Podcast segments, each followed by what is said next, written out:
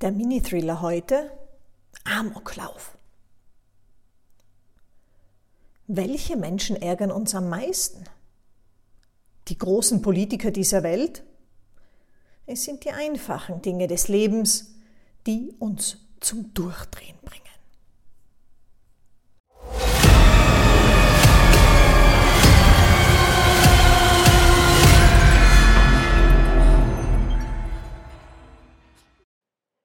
Abonnieren bitte auf gar keinen Fall vergessen.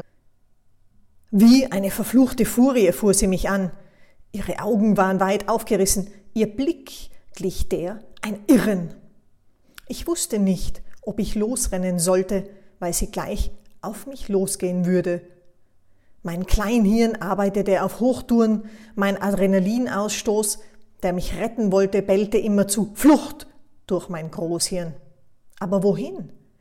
Hinter mir war nur das Fenster. Da wir jedoch im Keller waren, hätte ich erst ein Stück hochklettern müssen.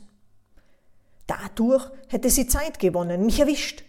Nun war mir aber von unserem letzten Treffen klar, dass sie geistig etwas zurückgeblieben war. Oder wenigstens hatte sie sich so benommen. Diese Situation schien ihre mentalen Ressourcen zu bestätigen.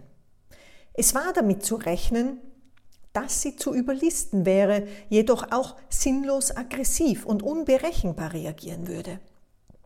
Im Fallenlicht, das durch die dreckigen Kellerfenster drang, war der Sprühregen zu erkennen, der sich von ihrem Mund über den Betonboden ergoss, während sie Schimpftriaden abhielt, wie sie bei einem aussichtslosen Militäreinsatz von unbeliebten, erfolglosen Offizieren gebellt werden.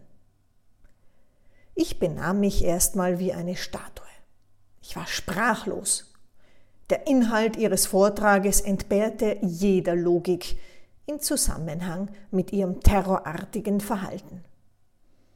Sie machte eine kurze Pause, zu kurz, um mich reagieren zu lassen, um mich dann gleich zu beschimpfen, warum ich nicht antworten würde, warum ich hier wäre, was ich hier machte.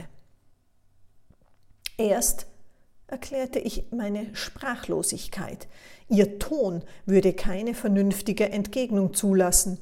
Dies brachte sie noch mehr in Rage.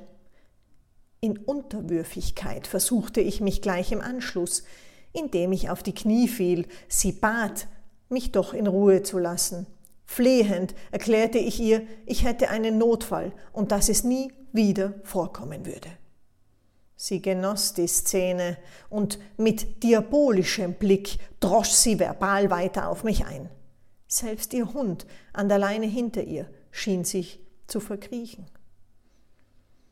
Ich zitterte noch eine Weile. Ich konnte nicht glauben, was hier gerade passierte. Sie hatte mir den Tag, ja die nächsten Tage verdorben. Wegen nichts. Ich konnte mich nicht mehr konzentrieren, schweifte ab dachte an ähnliche Situationen. Morgens um 5.30 Uhr war es gewesen. Es hatte Sturm geläutet. An einen Notfall hatte ich gedacht, mich rapide aus dem Bett geworfen, mir in Lichtgeschwindigkeit etwas übergezogen und war zur Tür gestürmt. Von den langen Arbeitstagen übermüdet hatte ich diese Ringe unter den Augen gehabt. Ich hatte sie kaum aufbekommen. Ich hatte die Türe öffnen wollen, als sie schon von selbst aufgegangen war. Mein Partner war längst zur Arbeit gegangen und hatte die Wohnungstüre nicht wieder versperrt. Da war sie gestanden. Ein altmodischer Morgenrock, die Lockenwickler im schwarz gefärbten Haar, ihre graue, faltige Haut mit Moderausdünstung. Sie hatte mich zur Sau gemacht, mich niedergemacht. Kaum hatte ich Luft holen können. Ich war nicht fähig, es in mein Oberstübchen zu bekommen, zumal ich endlich mal ausschlafen hatte können und nicht gezwungen war, eineinhalb Stunden zur Arbeit zu pendeln. Ich hatte ausgeholt, ihr meinen schweren Holzbuder über den Schädel geschlagen. Nur in meinem Kopf. Stattdessen hatte ich ihr erklärt, ich wäre die Falsche, sie müsse sich an andere wenden. Es hatte sie nicht davon abgehalten, mich weiter zu beschimpfen. Eine weitere Nachbarin kam mir in den Sinn. Sie hatte mich vor einiger Zeit beschuldigt, Müll im Hausgang abzulagern. Eine andere Person hatte dies behauptet, eine, die nur mit versteinertem Gesicht gesehen wird. Nie würde sie ein freundliches Lächeln über die Lippen bringen, niemals in einen Smalltalk einsteigen. Sie hatte doch glatt für den Tauschhandel abgelagerte Ware, so ist es in unserem Haus üblich, mit unserem Namen beschriftet, die teuren Sportsachen als Müll bezeichnet. Nur Beleidigungen. Es geht in diesem Hochhaus nicht nur um die Wäsche, wie in den ersten beiden Szenen. Nein, die Bewohnerinnen scheinen insgesamt nichts Besseres im Sinn zu haben, als neu eingezogene Personen zu erniedrigen. Gleich am nächsten Tag war eine in unserer Wohnung gestanden, hatte sich mit gerümpfter Nase umgeschaut, hatte uns belehrt, was wir tun und lassen sollten. Sie hat uns im Anschluss nachgestellt, sie hat beobachtet, gerochen, geschaut. Die Gelegenheit, uns triumphierend unter die Nase zu reiben, wie wir uns ernährten, wann wir aus dem Haus gingen, wann und was wir wie kochten, hat sie nicht ausgelassen. Das hatte mir Angst gemacht. Wir hatten uns daher von ihr abgeschottet. Dies war der Anlass für sie, Gerüchte zu verbreiten.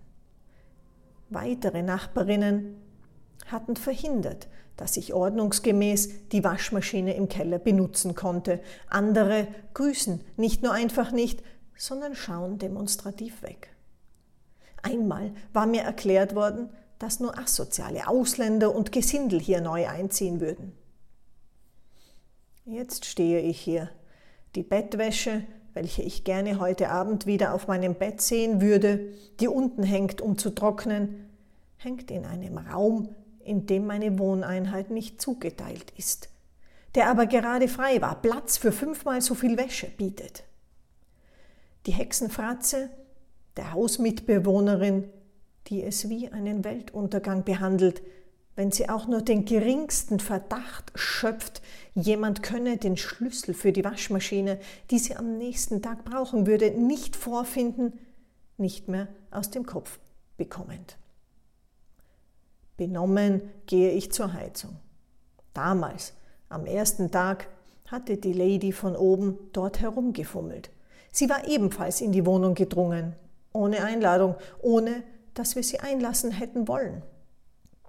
Was zum Teufel ist das? Ein Abhörgerät, eines, wie es in Geheimdiensten benutzt wird. Ja, eine Wanze. Jetzt reicht es. Ich nehme meine beiden scharfen Küchenmesser, renne hinaus. Zuerst knöpfe ich mir die von oben vor. Sie ist genauso überrascht, wie ich es immer gewesen war. Ich dringe in ihre Wohnung ein. Sie hat plötzlich Panik in ihren Augen. Ich drücke ihr die Wanze in das linke Ohr, bis es blutet. Dann durchtrenne ich ihre Achillessehne. Dann schlitze ich sie an den Hüften nur so auf, dass sie langsam verblutet. Die andere Alte mit dem Hund verfolge ich. Sie war mit ihm hinausgegangen. Ich entreiße ihr das Kacksackerl, reiße es auf, drücke es ihr in den Mund. Ich höre nichts mehr von ihrem Flehen und Geschrei. Ich hetze den Hund auf sie. Dachte ich mir doch, sie hat das Vieh nicht im Griff. Er zerreißt sie. Und so bin ich es nicht gewesen. Schließlich sind wir schon hinter dem Gebüsch und außer Sichtweite. Das Tütchen mit den Fingerabdrücken nehme ich mit. Ich vergrabe es ums Eck. Danach nehme ich mir die unter mir mit den Lockenwicklern vor. Nein, die wird im Fünf-Minuten-Takt aufgeweckt. Wesentlich besser. Ich kann ohnehin nicht schlafen heute. Das ist schon klar. Beim dritten Mal schimpft sie erneut mit mir. Das Küchenmesser kommt wieder zum Einsatz. Es bearbeitet erst ihre Beine, dann den Hals. Nunmehr fehlt nur noch die eine. Auch sie hat einen Hund. Der Mann hat ihn nicht im Griff. In ihre Wohnung dringe ich ebenfalls ein. Es ist ein leichtes. Sie alle denken, nur sie wären fähig, das zu bewerkstelligen. Er ist zu Hause. Ich zwinge ihn, den Schäfer auf sie zu hetzen. Das Spiel mit dem zu großen Haustier für eine Zweizimmerwohnung wiederholt sich. Sie bleibt liegen. Dem Mann drücke ich ein Messer seiner eigenen Küche in den Bauch. Es tut mir leid, er war nett, aber mit der falschen Frau zusammen.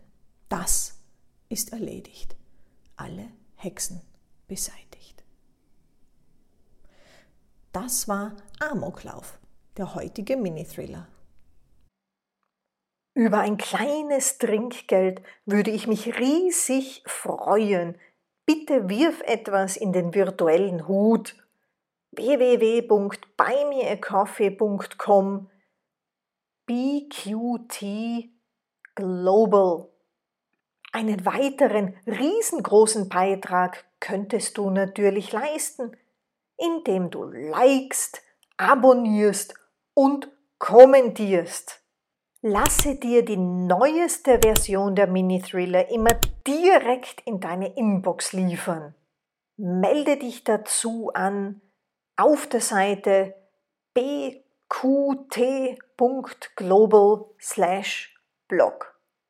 Vielen herzlichen Dank fürs Dabeisein und bis zum nächsten Mal.